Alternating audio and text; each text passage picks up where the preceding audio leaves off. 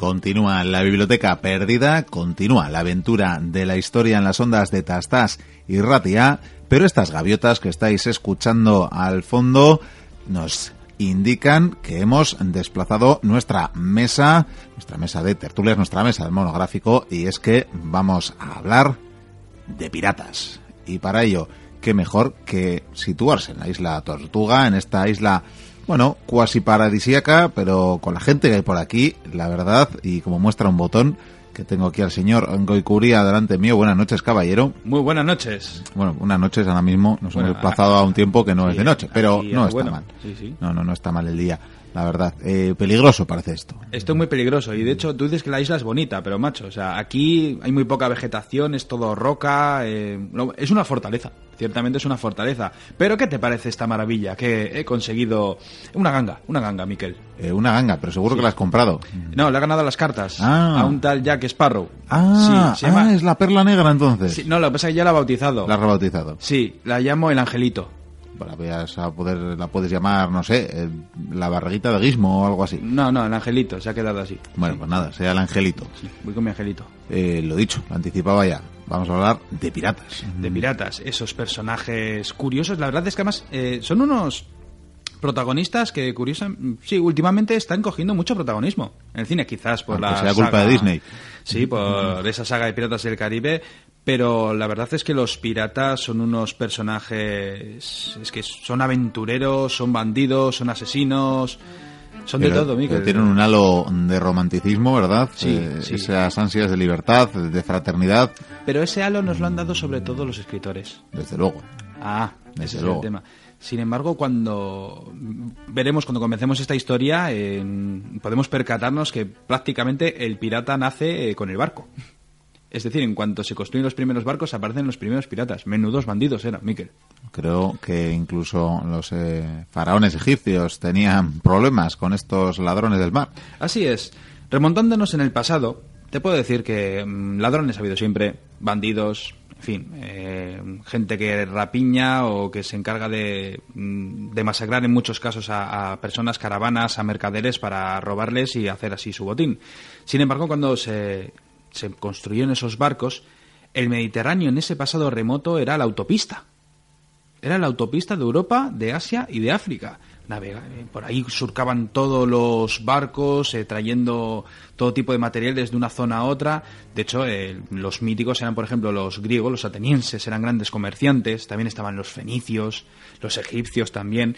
En, más adelante estarían los cartagineses, estarían también Roma, por supuesto. Y claro, eh, pues eso, descubrieron que, vaya, por, por estos mares, por este mare nostrum, ¿no? Pues resulta que van barcos llenos de maravillas, de riquezas o de lo que sea. Mm, vayamos en un barco y vamos a robarles, vamos a hacerles la puñeta.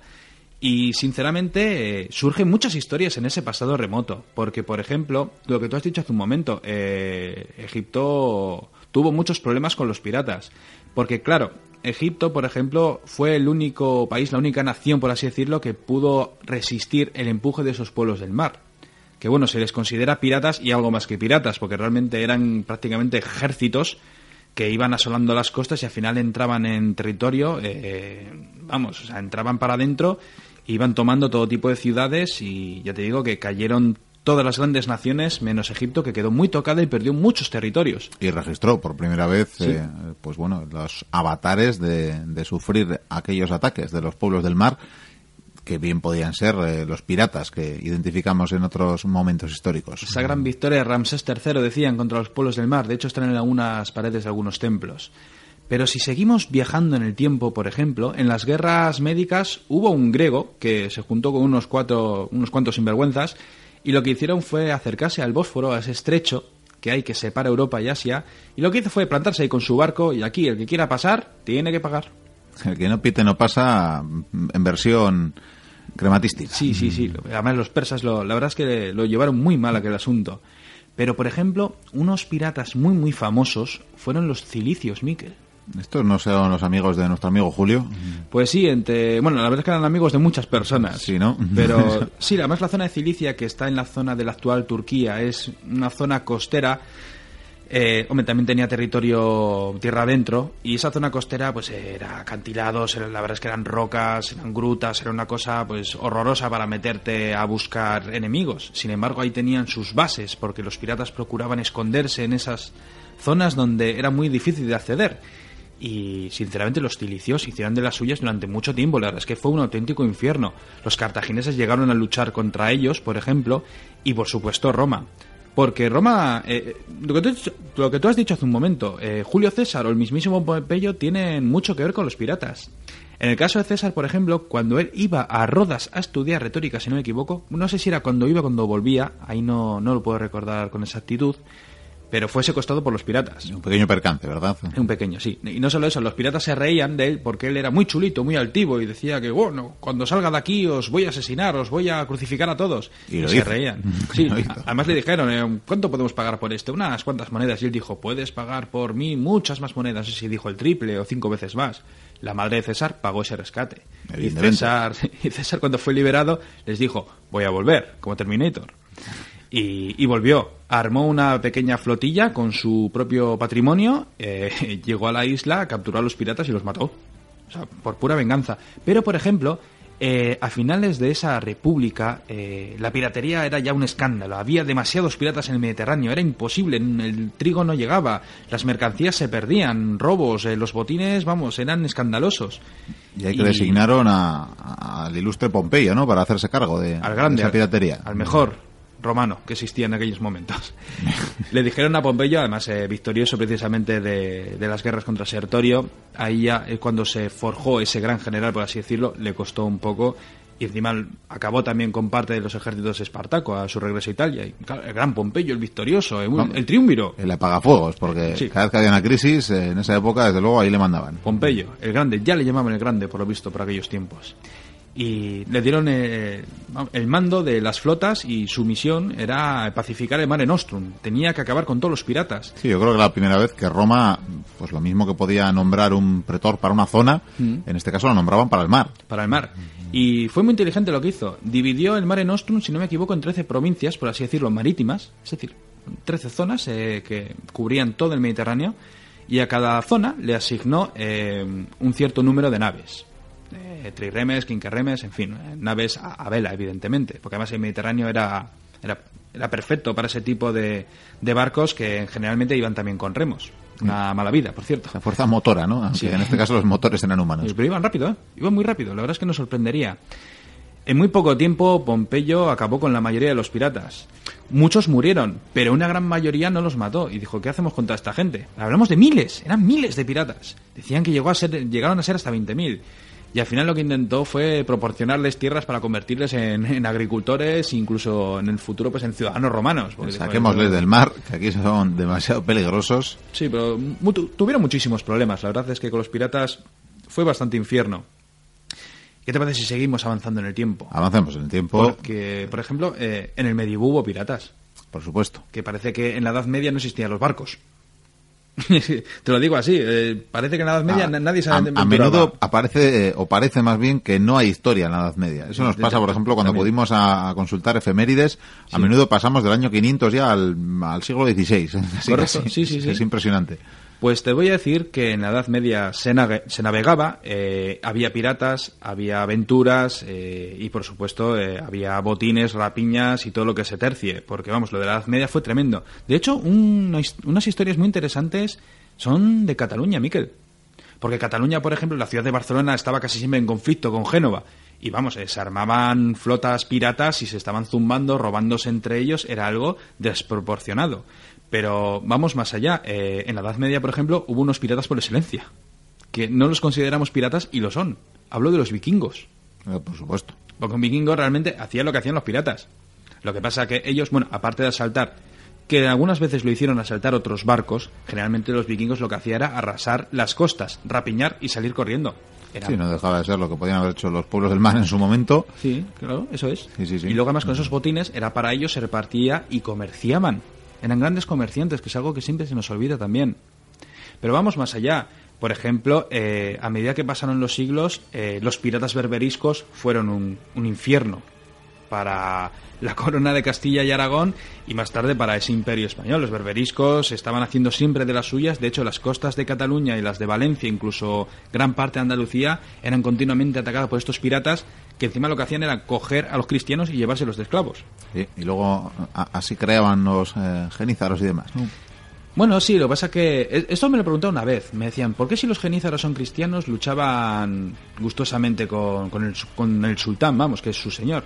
Y dije, ¿qué más da que, fe tengas para... Eh, soy cristiano, pero vivo en un país musulmán, pues ¿qué más da? Sí, sí, Realmente lo que pasa es que es una mentalidad moderna la que tenemos sobre ese asunto.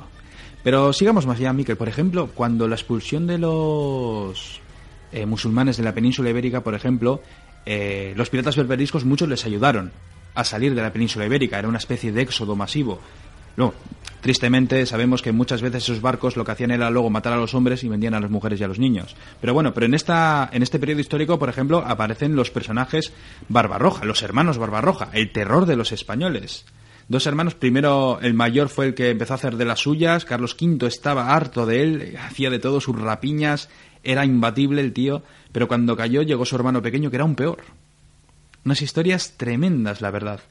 Y vamos más allá, Miquel, porque cuando ya empiezan a crearse los grandes estados, tenemos el Imperio Español, Inglaterra poco a poco empieza a despuntar, está también Francia. Y las grandes rutas marítimas, vaya. A eso voy, en cuanto se descubrió América por parte de Cristóbal Colón, por cierto, los hermanos Pinzón eran piratas. Como buenos marineros. Como buenos marineros, sí.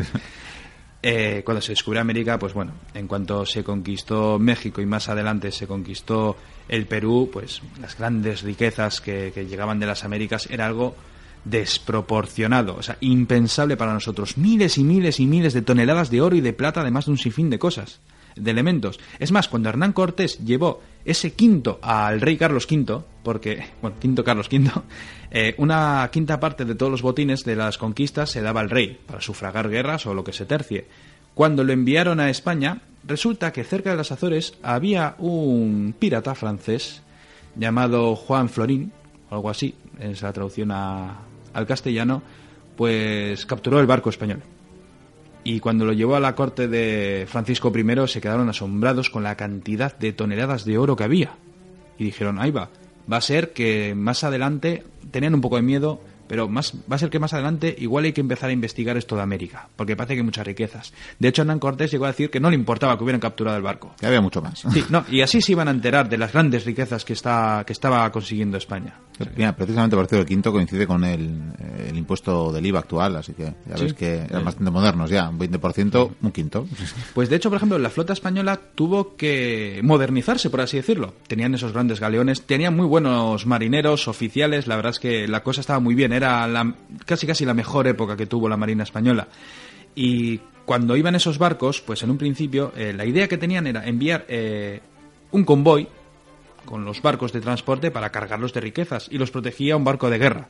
Pero claro, ese barco de guerra lo tenían que pagar los propios comerciantes los propios capitanes de los barcos que, llevan e, ese, esas riquezas. Sí, ya no se fletaba un solo barco, se fletaba, como dices, un convoy. Un convoy, sí. Y llegó un momento en que ya era un cacao, porque unos decían que sí, otros que no. Vamos a poner tres barcos de, de protección, no querían tal. Bueno, y al final se llegó a un sistema que no funcionó, jamás. Y era un sistema por el que dos veces al año tenían que llegar las flotas, ¿no? Y esas flotas estaban protegidas por otro convoy, por así decirlo, de, barcos de guerra de protección, porque ya empezaba a, aparecer cada vez más piratas.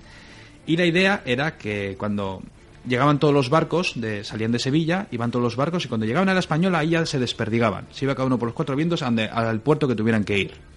Después, a una fecha en concreto, se reunían todos y con los barcos de guerra volvían a España. Por supuesto, esos barcos de guerra no estaban ociosos en ese tiempo y se dedicaban a buscar cualquier pirata que encontrasen por el camino.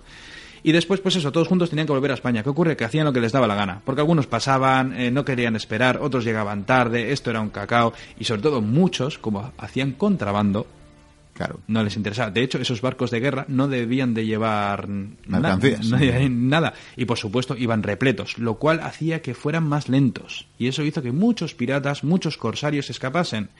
Porque yo creo que ha llegado el momento de hablar de los corsarios, Miquel. Hablemos de los corsarios, porque desde luego ya estamos en una época donde la piratería casi casi existe para por sea, para y por eh, los galeones españoles, ¿verdad? Sí, en un principio sobre todo fue ah, por ello. Es más, eh, la piratería en las Antillas, como quien dice, pues comienza en ese siglo XVI Y bueno, pues franceses, ingleses, Inglaterra está empezando a despuntar ya, pues se dan cuenta que, que está muy bien esto de robar a los españoles. Está muy bien. Que incluso Sí. igual hay que legalizarlo y todo, ¿verdad? Igual hay que legalizarlo. Y de hecho fue cuando se creó la patente de corso. ¿Qué es una patente de corso? Ya lo hemos contado alguna vez. Es un pirata, normalmente mm, suele ser mm, propietario privado de- del barco y la tripulación se encarga de pagarlo todo, pero bueno, y se comporta como un pirata, pero tiene, por así decirlo, el beneplácito de su nación. Es decir, que es un pirata con bandera. ¿Qué ocurre? Por ejemplo, mm, si un pirata es español y la corona se lo permite, se convierte en corsario. Entonces, ese corsario lo que va a hacer es, por supuesto, a los españoles no, si eres español, lógicamente, irá a hacer la puñeta a los barcos eh, franceses, ingleses, eh, más adelante holandeses, todo lo que se tercie, y luego todas esas riquezas que él captura, una parte va para el Estado. Ventaja también que tiene estos corsarios, que si hay problemas pueden ir a un puerto aliado Por supuesto. lo cual está muy bien. De hecho, eh, lo de los corsarios, en el caso de España, eh, era para darles un tirón de orejas. Tardó un poquito más, ¿no? En todo caso, en activar... eh, Mm. Sí, pero es que además de eso, eh, cuando... Al principio España, cuando era una gran potencia, eh, era, todo eran victorias. Sin embargo, cuando la cosa se fue complicando, por ejemplo, con la batalla de las dunas, donde se perdió una oportunidad de oro, pues... O, por ejemplo, eh, mismamente las gravelinas, con la Armada Invencible, que ya comentamos en su momento. Pues España hubo momentos en que decidió utilizar corsarios. Y fue, vamos, tremendo, Miquel, porque esos corsarios consiguieron grandes victorias, capturaron muchísimos barcos, hicieron de las suyas, les fue genial. Sin embargo, la corona española, en cuanto acababan las guerras, acababa con los corsarios, no los quería. Y de hecho, hubo un momento en que dejaron de utilizar, porque lo veían mal. Fíjate tú, en cambio las otras potencias dijeron, nada, nada, esto de los corsarios nos va muy bien. Y tanto que nos va bien, porque hubo corsarios que se hicieron muy famosos. Pero muy, muy famosos. Por ejemplo, en Inglaterra, el más famoso de todos, y el terror de los españoles, por supuesto, era Francis Drake. sí, del que ya hablamos también en esa Armada Invencible, ¿verdad? Sí. Francis Drake, por ejemplo, eh, estaba junto con John Hawkins, que era también otro, otro pirata. eh, no eran un corsarios, por lo visto. De hecho, John Hawkins eh, por aquellos tiempos era negrero. Y nada, eh, sufrieron una paliza por parte de los españoles. Dijeron que se iban a vengar. Hicieron de las suyas. De hecho, Francis Drake, cuando el desastre era invencible, regresó aquí con una flota, bombardeó Bermeo, intentó hacer de las suyas en La Coruña, después en Lisboa. Fue el hombre que dio la vuelta al mundo, consiguió grandes tesoros. De hecho, se convirtió en Sir Francis Drake. No, es decir, fue el primer británico o inglés que dio la vuelta al mundo. Correcto. Que luego los ingleses van presumiendo que fue el primer eh, hombre en general y no. Sí. no fue el caso. Luego más adelante existieron otros por, eh, otros personajes importantísimos. Por ejemplo, Henry Morgan fue un fue un pirata, un corsario que consiguió un sinfín de capturas y de hecho llegó un momento en que le apresaron los propios ingleses, pero bueno, como era compatriota, pues nada, eh, la reina le pareció muy bien todo lo que hizo eh, y llegó a ser incluso gobernador de Port Royal.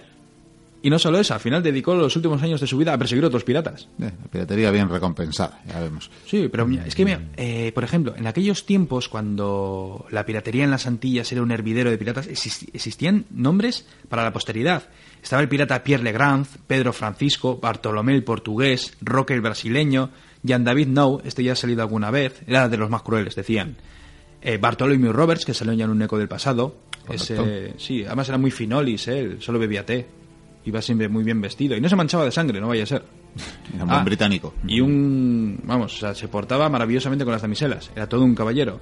Pero también estaba en la contraposición a este personaje. Por ejemplo, Edward Teach, Barba Negra, que ya hablamos en su momento. Eh, Barba Negra, que era un cerdo, un cochino, pero era, era terrorífico. Y de hecho, cuando cayó, surgieron nuevos Barba Negras. Copiones, evidentemente. Por supuesto, es, eh, las leyendas hay que usarlas bien. Claro, también eh, existen personajes, eh, da- damiselas que por avatares del destino se convirtieron también en piratas. De hecho está Mary Reed, que también apareció una vez en nuestro programa, Anne Bonny, su amiga y compañera. En China, por ejemplo, estaba la señora King, creo que se llamaba, que llegó a comandar una flota inmensa y el gobierno de China tuvo que pactar con ella.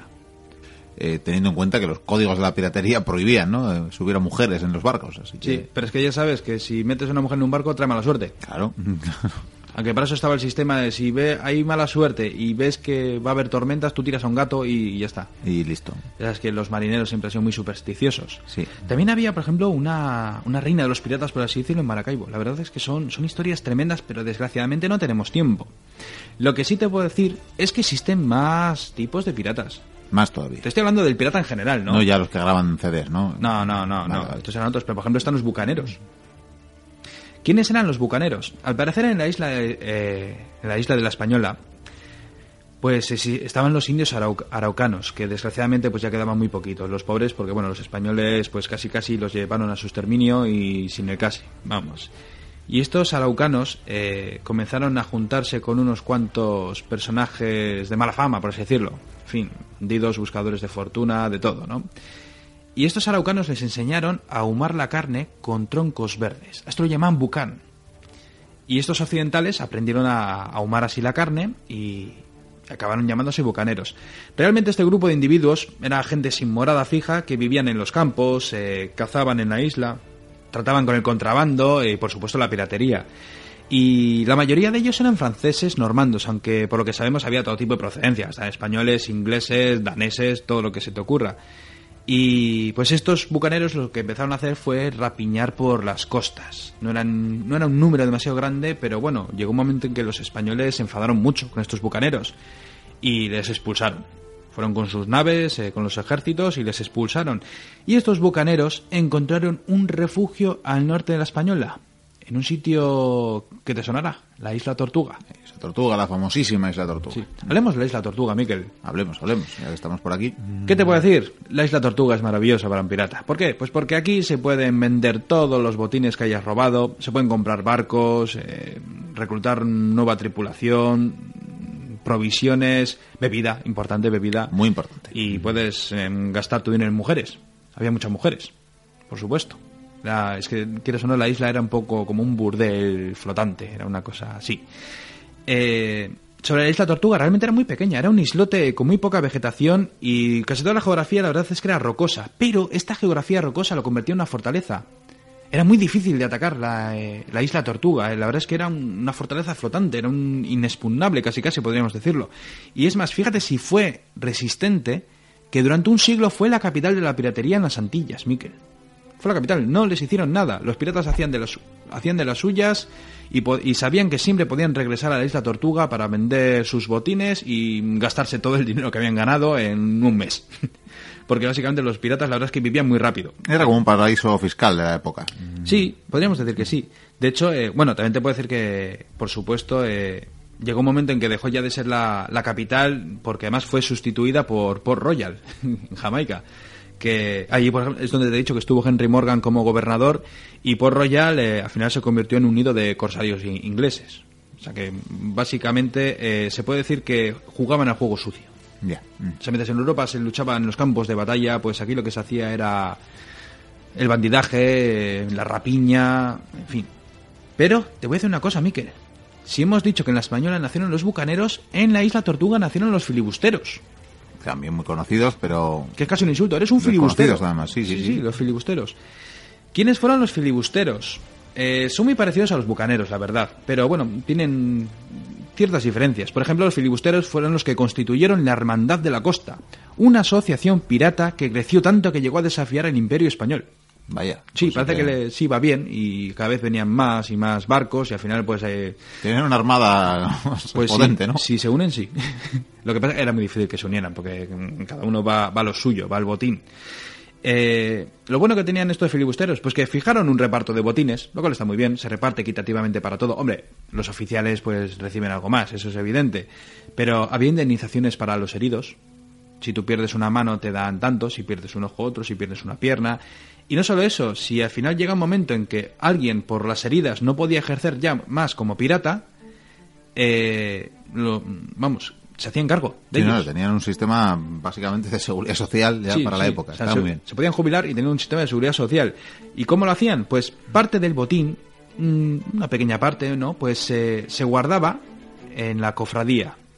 Era una especie de fondo común y luego se utilizaba para pagar a los lisiados o, o lo que se tercie. Incluso a las viudas y a los niños. Además había diferentes cuantías en función de, de lo que se perdiera. Mm. No, perdía una mano, un brazo, de- si era el derecho o el izquierdo. Sí, es muy importante. importante, Sí, sí. evidentemente. O un dedo y si es el pulgar ni te cuento, claro. Y me encanta, en algún código leído del reparto, y desde luego no había grandes diferencias entre el propio capitán, no se llevaba mucho más que, que un hombre de a bordo. Sí, pero bueno, al final se lo iba a llevar. Me imagino que sí, pero creo que estipulado era como una parte y media de- del botín. Y Mm. los oficiales o... el- sí, los oficiales principales, una parte y cuarta. y el resto una parte. O sea, no estaba mal, vaya. No estaba nada mal. Ahora que ya conocemos la historia de los piratas, los bucaneros, los filibusteros y los corsarios, eh, llegó un momento, ya cuando estaban ya los grandes estados, España fue perdiendo sus territorios, porque España, por ejemplo, cuando estaba en las Antillas intentó apropiarse de las islas más grandes. Las otras potencias, por ejemplo, cogieron islas más pequeñas y fueron haciendo la puñeta. Lo que pasa es que España tuvo muchos problemas eh, económicos. Ya sabes que le- tenían muchos problemas para pagar a sus ejércitos. Tenían muchos frentes, me temo. No, y muchos motines, porque los tercios eh, se cabreaban mucho cuando lo cobraban desde hacía casi un año o más. Y, y lo, lo de América era terrorífico, Miquel. O sea, llegó un momento, eh, no, sola- o sea, no solamente hablamos de los ataques de los ingleses, holandeses, franceses o, lo que se tercie. Cuando descubrieron, por ejemplo, el paso del Cabo de Hornos, pues ya ni te cuento. Eh, llegaron a atacar La Habana, eh, Panamá, en fin, las grandes ciudades, grandes en cierto sentido, eh, fueron atacadas, destruidas, eh, arrasadas por el fuego. Pero es que no solamente las grandes potencias lo hacían, es que lo hacían también los corsarios, o sea, los corsarios lo hacían los filibusteros, o sea, llegaban una cuadrilla de, yo qué sé, varios barcos con 400, 500 filibusteros y mm, en La Habana, por ejemplo, cogieron a todo el pueblo de rehén. Y cuando se pagó el rescate, prendieron fuego a la ciudad. Qué majos. Sí, pero es que al de poco volvieron otros piratas. Es que era un infierno. Claro, que al Imperio Español, menos los extraterrestres, en aquella época le tocó todo lo que se movía en el mundo. Mira, hubo momentos en que recibieron ataques y, por ejemplo, eh, en un, yo qué sé, tenían la for- típica fortaleza costera, ¿no? Había ocasiones en que igual había, yo qué sé, 32 cañones y había 18 hombres. Es que a veces había más cañones que personas. Es cuestión de enfocar bien. en Lo, momento. lo dejaron, de hecho, eh, parece que España cuando fue perdiendo territorios, como que América la dejó un poco al lado. Pa- sí, pasó un poco de América, por lo visto no era capaz de, de- de aguantar.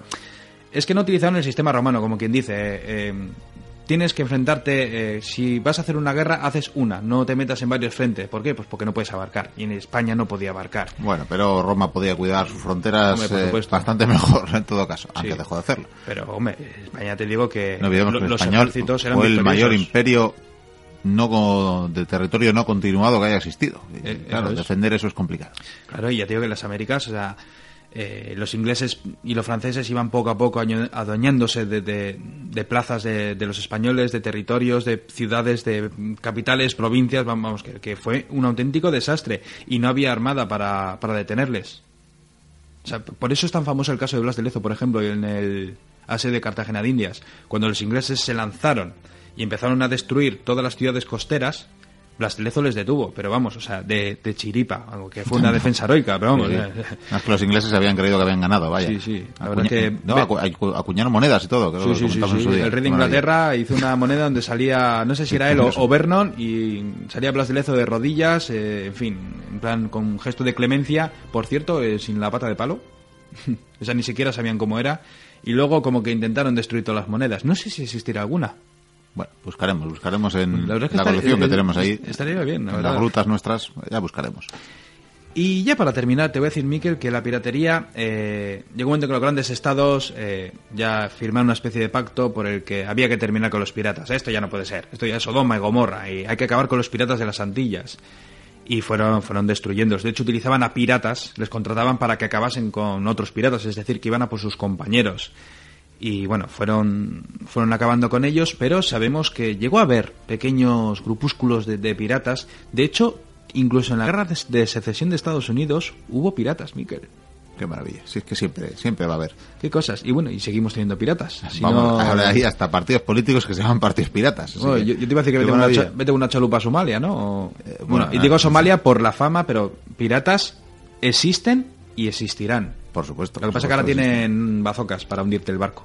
Tal y como surgieron, mm, el comercio, según se transportaban mercancías, ya era razón para que existieran piratas. Y desde luego existen. Sí. En el caso de Somalia no lo pondría porque también es muy diferente. Pero bueno. Es muy diferente. Pero te, te voy a romper un mito, Miquel. Porque en las pelis, cuando los piratas van a abordar un barco, ¿no? Pues vemos que los barcos se lían a cañonazos, se acercan y luego los piratas como que saltan con las cuerdas, se agarran las jarcias, en fin, eh, abordan el barco a base de saltos y bueno, son unos acróbatas maravillosos. ¿Para qué irte a un circo si puedes ver un combate naval entre piratas y, Sí, sí, unos sí, ingleses, por ejemplo? mejor. Sí. Eh, no, es, es, es mito, es mito. Realmente los piratas eh, solían llevar barcos más bien ligeros, rápidos, evidentemente. Solían procurar atacar barcos mercantes que estaban sin protección. O, o con la protección lejos. Sí, sí, a veces que la protección estaba lejos y claro, iban, hacían de las suyas, volvían a montarse en la chalupa y se iban. Y el barco enemigo pues no le daba tiempo a regresar. Encima, sobre todo, si el viento estaba a favor. O si iban cargados, como decías antes, Y es- indebidamente. Sí, estos piratas, por ejemplo, muchas veces soltaban un par de cañonazos y el propio buque mercante se podía rendir. Era, era muy posible, o sea, ni mucho menos. Pero también existía la, la ocasión en que se lanzaban varios cañonazos, el barco se acercaba mucho y después en una chalupa se iban remando los piratas y al final subían. Y tú dices, jo, si los piratas son menos que los propios tripulantes del barco mercante, sí, pero es que los piratas van armados hasta los dientes, son veteranos, son tíos que llevan pistolas, que llevan arcabuces, por cierto, eh, estaba, ¿cuál era? El, el trabuco era maravilloso porque lo cargabas con todo lo que se te ocurra, clavos, piedras, tú lo metías todo, disparabas Eso y- sí que lo hemos visto en películas y parecería más difícil de creer, ¿verdad? Muy pues sí. eficaz. Eh, las armas, por ejemplo, aunque existían armas largas, les gustaban llevar machetes, hachas. El alfanje, el alfanje era muy eficaz, porque ten en cuenta que cuando estás en un barco en el fregado, aparte que si había un combate solía ser rápido, mueren un par, algunos le saltan un ojo, le cortan un dedo y ya se rinden. Pero no había manera de defenderse, era todo La muy, imagen- muy La agresivo. imagen de Sandokan. Exactamente, la imagen de Sandokan. Y con esto concluye la tertulia de hoy. Con esto concluimos. Yo creo que sí, ¿verdad? Sí, pues. eh, Además, yo creo que te- tenemos que zarpar, Miquel, porque tengo... as- Es que verás, este barco... eh, yo estoy hoy muy británico. Estás muy británico. Estoy- sí, es verdad, no te lo he dicho al llegar, eh, pero me el, ha parecido. el porte, ¿verdad? Se me nota, Sí, ¿no? sí, sí, sí. Y estoy bueno, pensando... eso y la taza de té que tienes en la mano, vaya. Sí, sin sí. más. ¿eh? Estoy pensando, Miquel, que yo creo que ha llegado el momento de... Vamos a por los galeones españoles, vamos a intentar quitarle sus tesoros. Eh, de acuerdo, vamos, vamos a por ¿De ello. bueno, so- Solo somos dos, pero, pero bueno. O sea, somos toda la tripulación. Eh, sí, es que, claro, llegan a las cartas el barco, pero no tengo dinero para nada Ya, más. ya, ya. Bueno, de, eh. de hecho, cañones tiene cada uno una bala, en fin. eh. Tú agarras una, un timón por ahí, una vela es- por aquí. Pero tenemos ron, ¿no? Eh, sí, pero lo que pasa es que lo tengo aquí en, en- en la gruta esta eh, subterránea de la isla y Sí. voy, a, voy a por él, ¿vale? Vale, Tú si quieres te vas, eh, en fin. Voy, voy soltando amarras, todo, Sí, ve, eh, ve. el velamen, todo. Venga, vete a por el ron, yo voy preparando todo esto. Sí, tú vete ahí, vete, vete, muy bien. Pues vamos a ver si cogemos eh, los barlitos de, de ron. Además de bueno, eh, esto para una larga travesía siempre viene muy bien. Para las noches eh, frías, para las calurosas también, hay que, hay que negarlo, la verdad. El ron siempre, siempre es buen compañero de viaje. Bueno, pues vamos. Uy, estoy oyendo, estoy oyendo ruidos. A ver, pues Vikendi le veo subir al barco, pero está mirando como al horizonte. Uy, uy, uy, uy, uy, uy, uy, uy, uy, uy, uy, uy, eso no son manchas. Se acerca una flota, una flota española. Una flota española de guerra. Y Vikendi ahí, solo, en su angelito. Esto no pinta nada bien. Yo creo que me voy a quedar aquí con el ron, vaya, que no, no parece que sea muy viable lo de, lo de enfrentarse nosotros dos solos a, toda esa flota. Pues eh, sí, se están acercando indudablemente. Em- Empiezo a ver, empiezo a ver cañones ya apuntando al angelito. El, el angelito y el otro angelito que va a ser Vikendi en un rato, porque, en fin, siempre que no vaya al infierno después de tanta tropelía. Esto, está haciendo Vikendi aspavientos, parece que incluso me pide ayuda, evidentemente no me voy a acercar, no pretendo, ahí está, salta, eh, ruega, clama al cielo, clama a los cielos, eh, rayos y centellas, yo creo que está, que, que le leo los labios decir. Le veo, le veo confuso, le veo confuso, se están acercando ya, está rodeado, pues no sé, no, no menos de una docena de galeones apuntando sus cañones hacia el angelito y yo creo que están, están encendiendo ya casi casi. Pero ahí, pero ahí está Vikendi, ahí está Vikendi que parece no dispuesto a, a- a dar su piel por menos de varias onzas de oro y ahí está encendiendo los cañones uno a uno, corriendo de uno al otro lado del barco, de pro a popa, de babor a estibor y ahí está prendiendo fuego. Qué maravilla, qué maravilla. Yo creo que no va a dar tiempo y...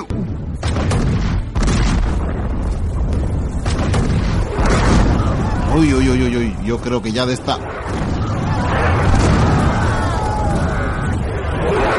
No, no, no, me parece que no ha dado tiempo a responder ni siquiera al, primer ataque. Pues ahí vemos, ahí vemos cómo el casco se está partiendo ya, creo que ya van, no sé, pues eh, 20, 25 balazos y se empieza a hundir, se empieza a hundir. ¿Dónde estará Vikendi? ¿Dónde estará Vikendi? Y, no había flotadores además.